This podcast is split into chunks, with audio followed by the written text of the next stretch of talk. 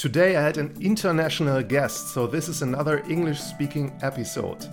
I interviewed Hendrik Jan van der Poel, CEO and co founder of Perdoo, a Berlin based software as a service startup. They are selling an OKR software, and the term OKR stands for Objectives and Key Results.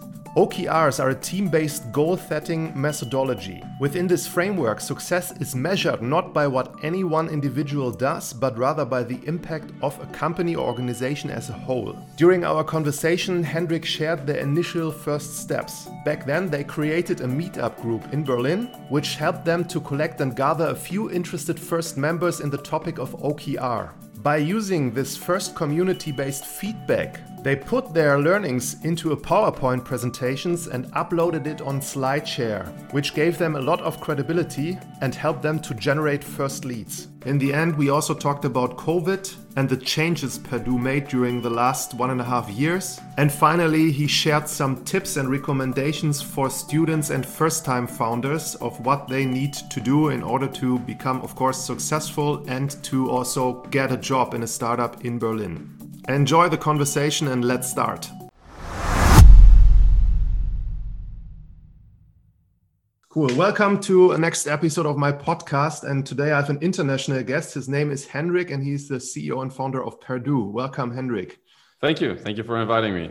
You founded a software as a service startup called uh, Perdoo, and your business is about OKR. Maybe before we are starting to talk about uh, about OKRs, you could introduce yourself to understand who you are and where you're actually living and coming from. Yeah, I'm Hendrik. Um, originally from the Netherlands, I moved to Berlin in uh, in 2013. Um, when I moved to Berlin, I uh, got to know uh, Jonathan Morris, who became my uh, the co-founder of Perdoo. Um, yeah, when when we got together, there were several ideas that we're testing, and one was to build uh, an, a software that would allow organizations to manage and track their OKRs. Uh, in the meantime, that is growing into something that does a lot more than OKRs, which we can uh, we can talk about that if you're if you're interested. So yeah, I, I arrived in Berlin. Absolutely loved the city, love the diversity of Berlin. Uh, I don't live there now anymore. Uh, we moved back uh, to the Netherlands mostly because of my wife, who is working as a doctor uh, and had to proceed with her, like her own career. Um, I still miss Berlin today. I, I, absolutely love the city. I think there's a there's a very cool startup culture over there. Uh, there's great networking possibilities, and just in general there's a really good vibe, and and and uh, and you do have access to uh, all the talent that you need to build a successful business, which is uh, yeah, which is super important. A lot of the stuff of Perdoo is still in Berlin, right?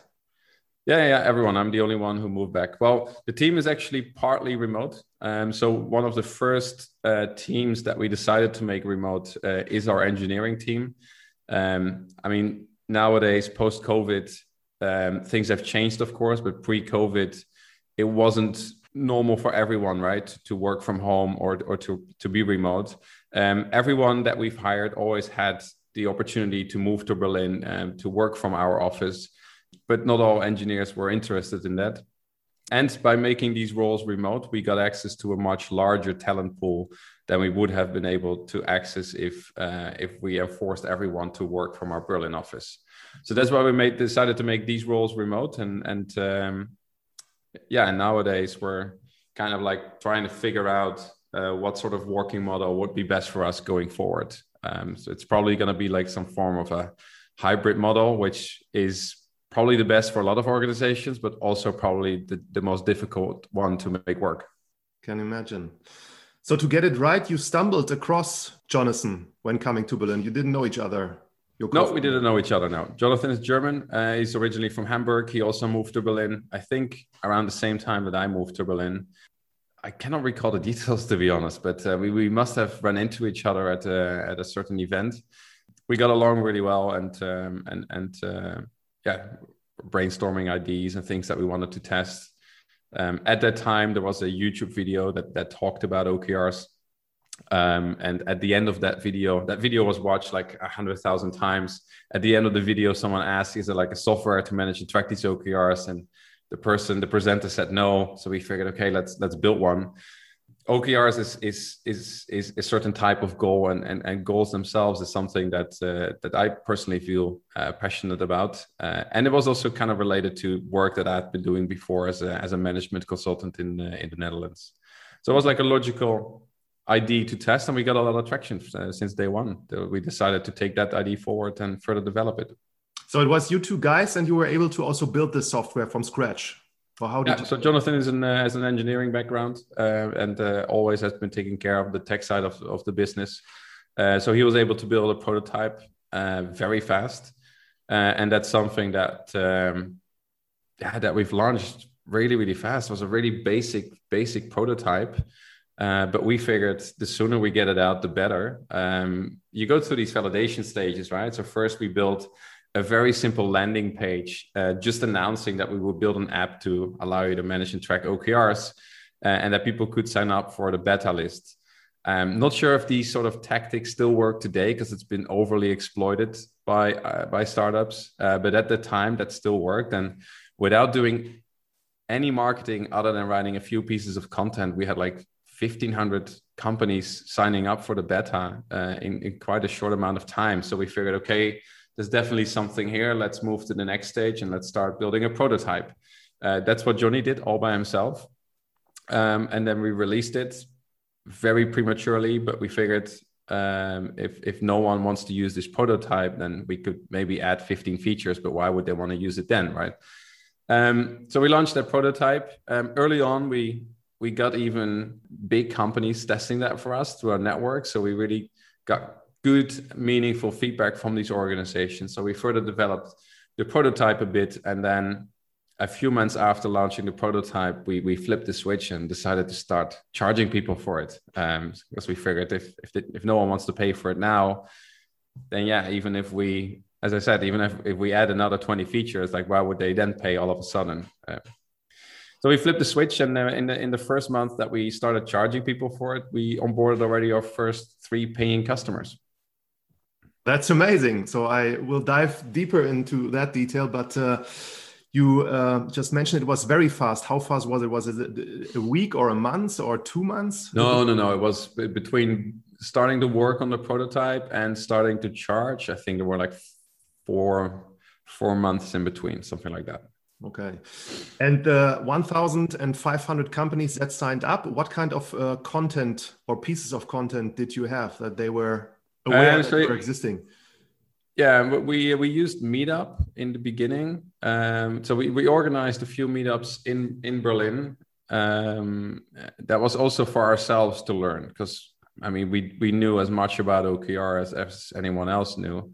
OKRs nowadays are mainstream, uh, but I mean this I'm talking about five six years ago, and it was completely different at the time. No one knew what OKRs were. If we said that we were an OKR app, then we always had to explain the whole OKR framework. And yeah, that's just not the case anymore. But at the time, um, yeah, we, we needed to get in touch with people that were familiar with it because we had as much to learn about the framework as, as, as anyone else. So for that, a meetup was great. Get to meet people in person, talk about the subject with with sort of the early adapters of it.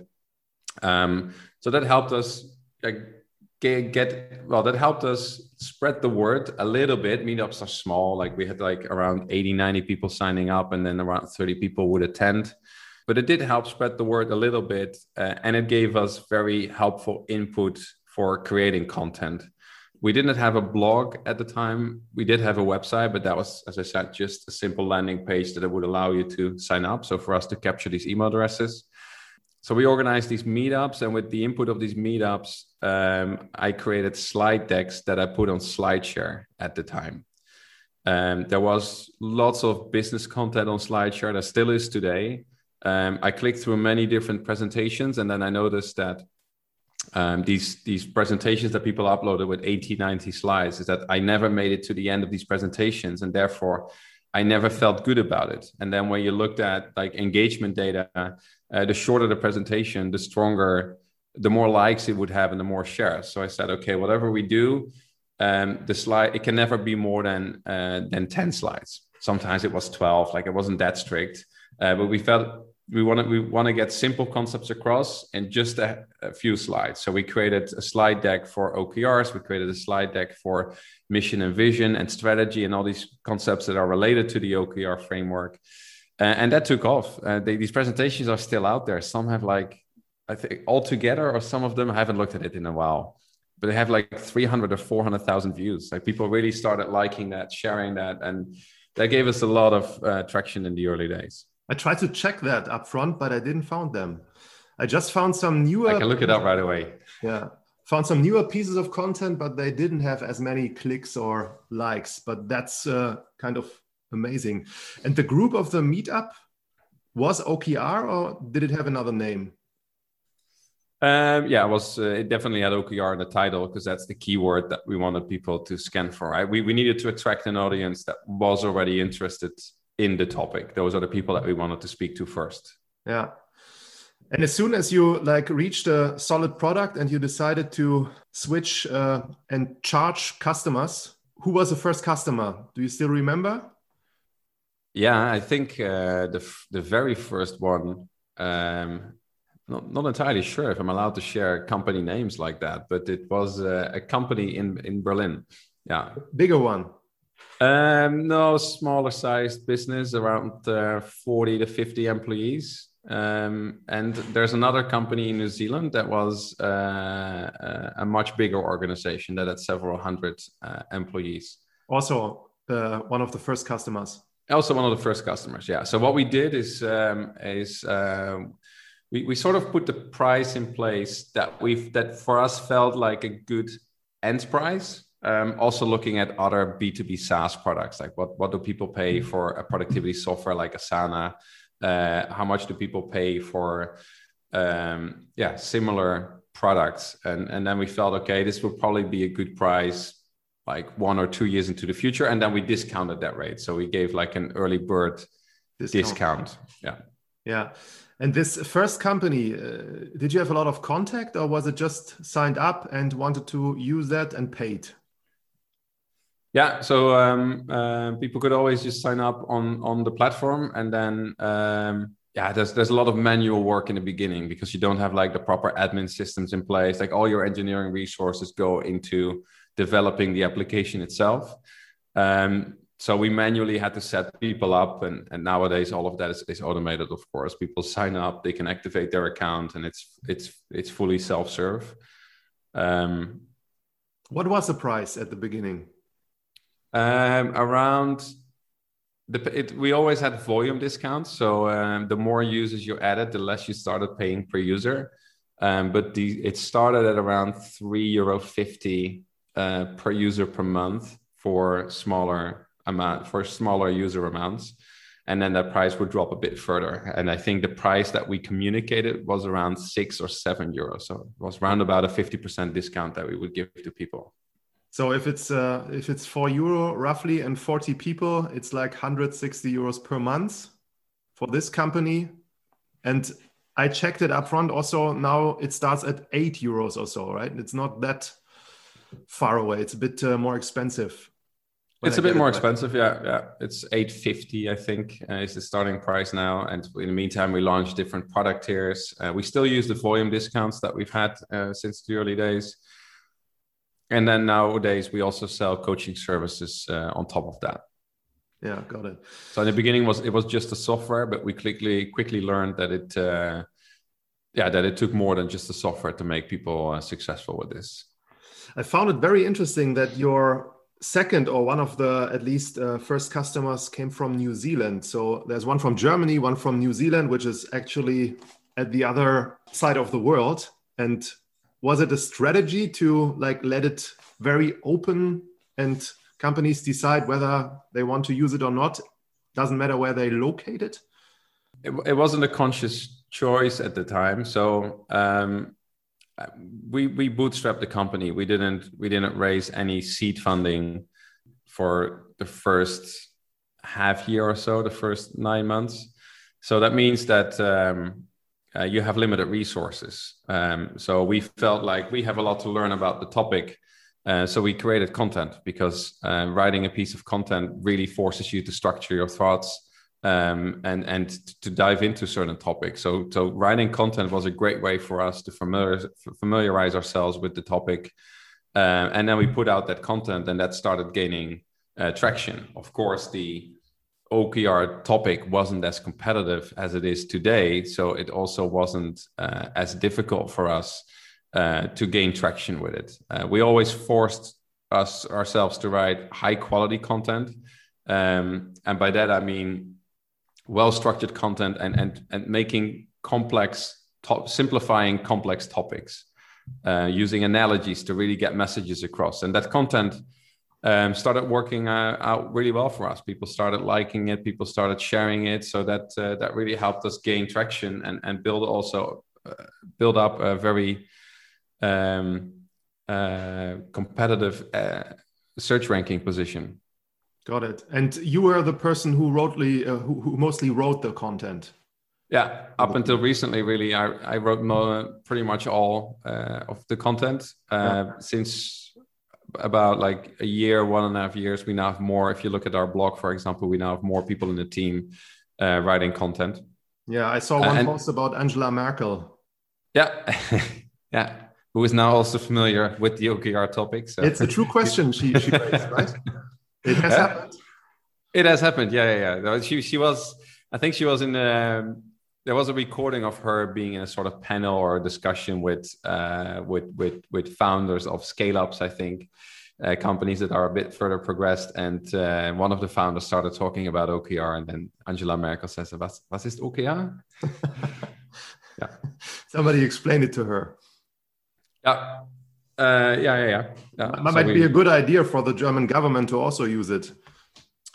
Um, well, you'll be surprised. We have good traction in the in the public sector. Um, uh, one of uh, uh, one of uh, our great customers is the is the gemeente Amsterdam, the municipality of Amsterdam, and um, yeah, lots of what we do is related to strategy and and uh, very results oriented uh, way of working, implementing a very results oriented way of working, and that that that works really well in the public sector. Uh, I mean, they always have to explain, of course, how they spend their funds. Um, uh, political parties have ambitions that they like to realize, so that um, works really well. Yeah.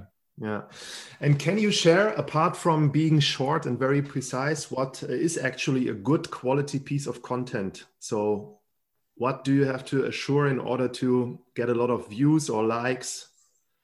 I think you really have to think about the mental state of your audience, uh, which differ, which is different um, uh, depending on the, the, the medium that they're on, the channel that they're on. So someone on LinkedIn has a very short attention span while they are on LinkedIn. They are scrolling through a feed.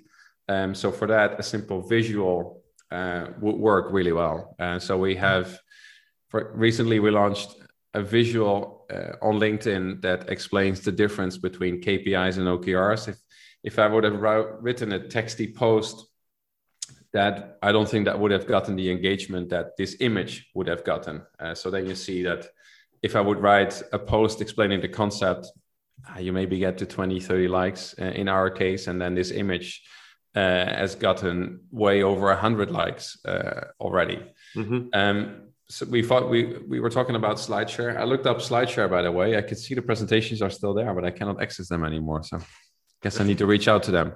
But um, on SlideShare, people have like, why do you go to SlideShare to look up a certain topic, right, or to learn more about a certain topic? You, my assumption was that you you probably want want to learn more about OKR. So we created uh, a very basic intro, um, which was called the basics of OKR.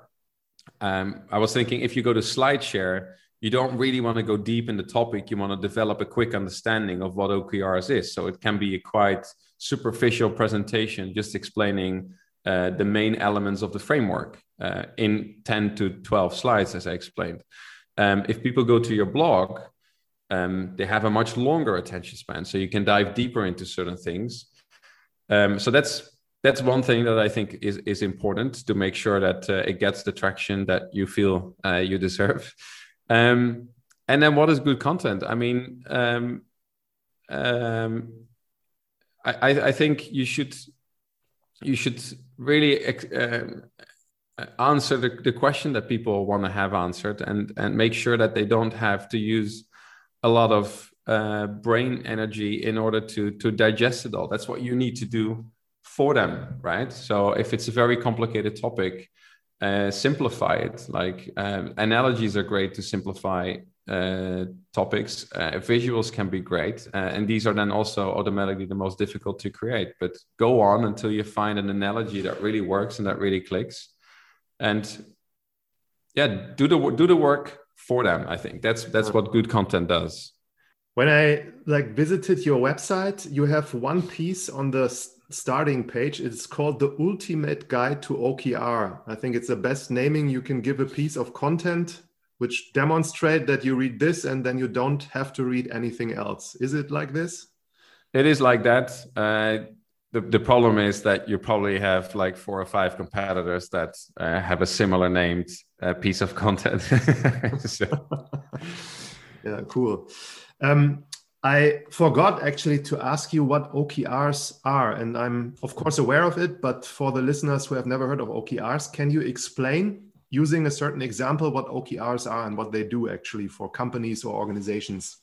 Yeah, sure. OKR stands for uh, objectives and key results. Uh, it's a, it's a framework for um, setting and managing goals in your organization. Um, uh, we we we combine OKRs with things like strategy and KPIs. Uh, so we have an analogy. I think KPIs is something that uh, that your audiences are certainly familiar with. Uh, so KPIs stand for key performance indicators. Uh, and the way we explain the difference between KPIs and OKRs is that we say, well, OKRs are temporary goals. Um, so, for example, most organizations um, every quarter, every year, they start thinking about the goals for the upcoming period. Um, these temporary goals are reflected in the OKRs and then are reflecting like the most important problems that you want to solve that quarter, that you want to solve that year, or the most important improvements that you like to make during that period. Whereas the, the KPIs are more operational and are more reflecting the things that you constantly need to work on and that will always be important. Uh, so for that, we, we use that car analogy. So we say, if your organization is a car and you want to drive that car that car towards a certain destination, that destination is then your mission and vision. Um, your OKRs are your roadmap towards that point, and the KPIs are the things that you'll find on a car's dashboard, like the fuel gauge and the oil temperature gauge. Like these are the things that doesn't matter where in your journey, these are things that you constantly need to be watching. Mm. And using the example here of Angela Merkel and our German government, I read the article. It said uh, objective protect Germany from COVID. Key result bring death rate down to zero percent, and then some initiatives like administer your vaccines through more avenues, create vaccine education programs, and so on. So you can basically use it in any organization. Yeah, for sure. Yeah, it's it's it's a way of writing up what it, what will be most important uh, for a certain period of time. Um, so the objective always tells you where do you want to go. The key results are then the results that you need to achieve in order to get to your objective, and the initiatives are all the projects and tasks that people will be working on in order to achieve those key results. Okay, then coming back to the customer side. So the first 10 customers, as I understood, they found you basically through like uh, lead gen and pieces of content. And how how, how did it uh, did it go up to the hundreds uh, or hundred first customers? Did you do direct sales or what other channels did you use? No, everything was always inbound. So we've never uh, we've never spent any money on paid advertising. Um, we did run a few tests recently uh, to make sure that if we want to scale the company going forward and accelerate our growth, then accelerating um, uh, content is a bit difficult. Uh, so then we would want to go into paid channels. Um, but that's only something that that we tested recently. So um, up until recently, all the traffic that we've gotten was all organic and was all inbound which is great uh, also from a sales perspective because then you'll be talking to people that have already expressed an interest in what, what you're doing. Um, and that makes the whole sales conversation a lot more fun if you compare that with having to do outbound and calling companies and then constantly hearing no and having i don't know three four maybe five percent conversion rate which means that 95% of the time you hear no no no no no which can be quite demotivating. So um, if you manage to succeed uh, at building up good content and building up a huge amount of organic inbound leads, um, everything else that happens afterwards is a lot more fun and a lot more uh, uh, successful because you're talking to people that you want and should be talking to. So yeah, still today it's uh, it's it's it's all inbound, um, and that's how we've gotten to uh, uh, to where we are today. And inbound means basically blog, uh, videos, still presentations, just good content. And um, I just also Googled you, and there's a competitor bidding for your name, basically, and he stands on top of the list at Google. Yeah, sometimes if you if you search for our brand name, you you have to scroll through five ads of competitors before you come to us. That's crazy. Yeah, well, the funny thing is, is that um, if you uh, bid on the Google brand name, then you get an error because Google says you cannot bid on our brand name, but they do allow other companies. Uh, they do allow other companies to build on their competitors' brand name. So, never heard that. Yeah, uh, yeah. I, I, think you can complain to Google, but you need to register uh, your brand name in the United States, and then you can prevent people from bidding on your brand name. But uh, yeah that that that's how it works right? Uh, other players that come into the market that raise vc money um, they can buy themselves to the top of google which is the easy game. That's just a matter of writing ad copy which that skill has pretty much become a commodity nowadays. You can just buy um, uh, those skills easily. You can outsource it to agencies even. Um, and then it's just a matter of uh, bidding the highest, having the deepest pockets, and that will get you on position one in Google. And then the downside is is that in the uh, a, a, few years ago, there was a clear distinguishment between what's an ad and what's an organic search result. And just look at Google today. You can hardly distinguish between ads and organic results anymore. The only thing that you see in small font is ad in front of it. Hmm. Um, so the hard game is is to rank organically high in Google um, and the easy game is to just yeah raise money and uh, and and and bid the highest. And and that will also get you on that will get you literally on position one because there's first ads and then there's the organic search results. Mm. but uh, coming back to this direct sales so you never tried it to call random companies find the right contact person? No. yeah I no. can imagine for OKRs it must be complicated because it's basically an, an upside turn of the whole company and it must be decided by the top management and it's a long process. Yeah, exactly. So in, in our case, we sell to the, the top executives in businesses. They decide whether or not to implement a solution like Perdoo. Um, and these are really hard people to, to get to, right? Like you can't phone a company and expect to be forwarded to the CEO. Mm. Uh, you can reach out to them on LinkedIn, but they're probably very busy people. Um, not very likely that they'll reply to LinkedIn messages. So far, it wasn't necessary. Um, um, if we decide that we want to accelerate our growth, raise money, uh, we, we, may try that as a channel, right? So maybe we get good results there. So I'm not saying we would never do it, but up until now, uh, growth really wasn't the, uh, that important for us. Uh, we were bootstrapped and we were um, first very focused on our customers and figuring out the right value proposition. So we never believed in OKR as a, as a standalone solution. So we wanted to understand better what's the bigger cosmos uh, that OKR fits into. Lots of competitors were combining OKRs with uh, people management and HR features, and that just didn't really feel useful to us. I, I, mean, successful companies have been built in that segment. I'm not debating whether or not there was a market for it, but uh, it's not something that we felt was the right thing to do and not something that we were passionate about. So we kind of had to figure that all out on our own. Uh, and we combine OKRs with uh, with KPIs, and uh, we design our product to help organizations uh, realize the growth that they're that they're after, and to uh, mm-hmm. realize the strategy that they've designed um, that took us a lot of time to figure all of that out and this is why we weren't growth focused at the time and but really product focused. Was there in the past any specific moment or event where you made a big leap? Like any specific activity that really surprised you as a founder how well it went marketing and sales wise no that wasn't really a big leap although i'm i am still surprised how well uh, content worked for us uh, like you have to content won't, won't work for any B2B SaaS company, right? If, if you build a project or task management software, I don't think there are a lot of people searching how you can best uh, write up your tasks, how you can best manage your project. I might be wrong. Maybe there is. Like I'm, I'm, not too familiar with those spaces. But in the case of OKRs, in the case of strategy, these are complex topics um, uh, that people are very interested in, and they go online to learn more about these topics. Um, so there is there is like if there is a high search volume, um, then the question is, what are people searching for? What are the questions that they have? Uh, in our case, we always listen to our users and to our customers. What are the questions that they were asking us? And that's what we used as input um, to write content for um, that we then share with those users to answer their questions. And we uploaded that to our blog. And that just, it builds up over time. I'm, I'm surprised how far you can get as a company with, with content marketing. But again, not all founders should think that they can pull this off. It really depends on uh, the industry that you're in and whether makes sense uh, there is good content to write for that industry. Yeah, makes sense. Uh, yeah, one question regarding the competitors. I saw recently also Microsoft uh, acquired like a big competitor of yours. I think Ellie? yesterday. Yeah, yesterday. yesterday yeah, yesterday. Yeah. Interesting. And uh, I don't know the the price, but they paid a lot.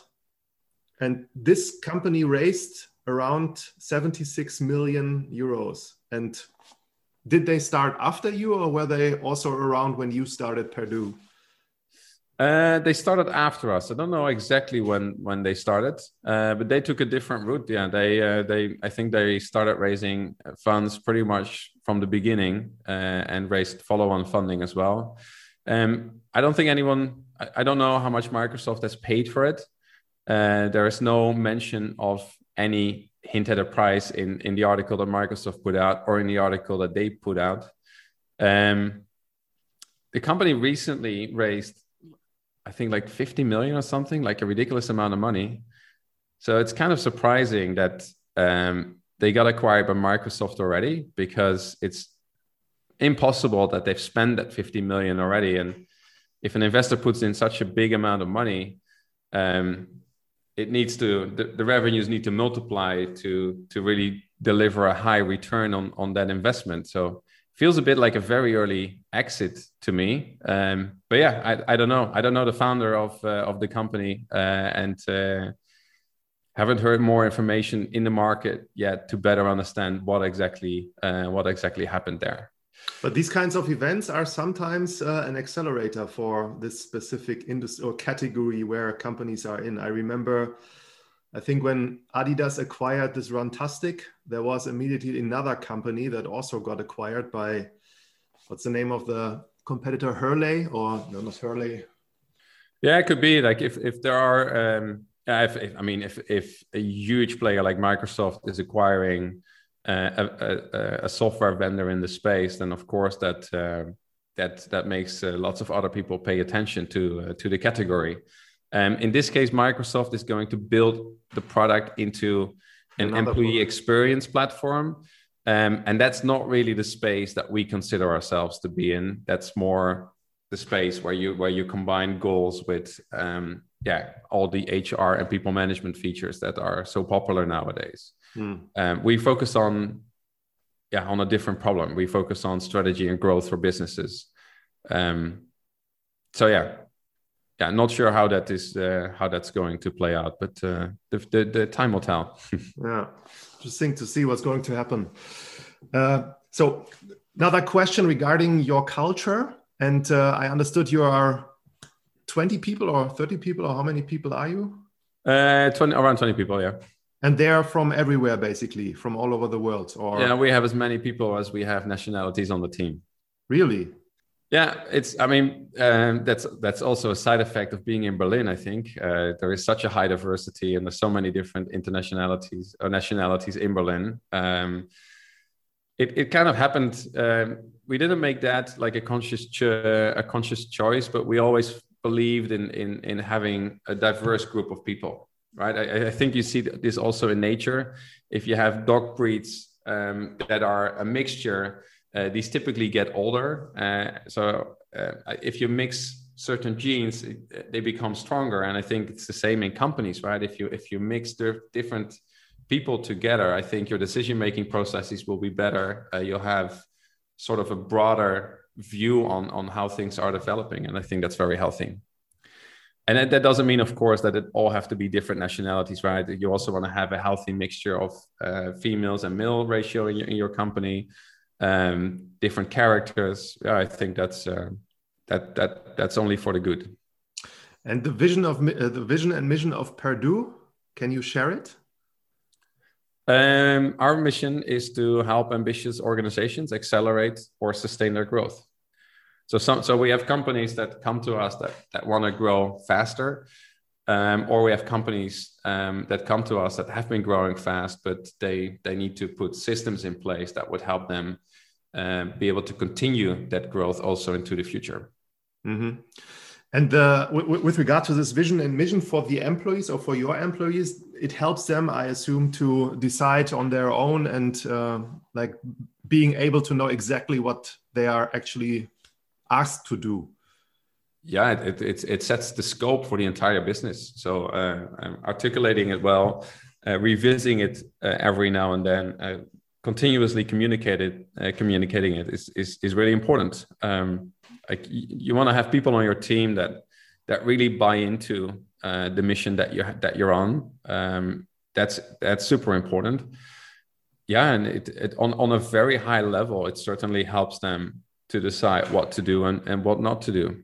Mm-hmm. Um, just think of the, the product that you're building, right? Like uh, there's there's so many requests that you probably get from your customers and users, and somehow you need to prioritize that. And um, one of the tools to help you prioritize is to constantly look back and like okay but what really is the problem that we want to solve uh, as a company and that problem is that you want to solve is typically answered by the mission that you've set for your business hmm.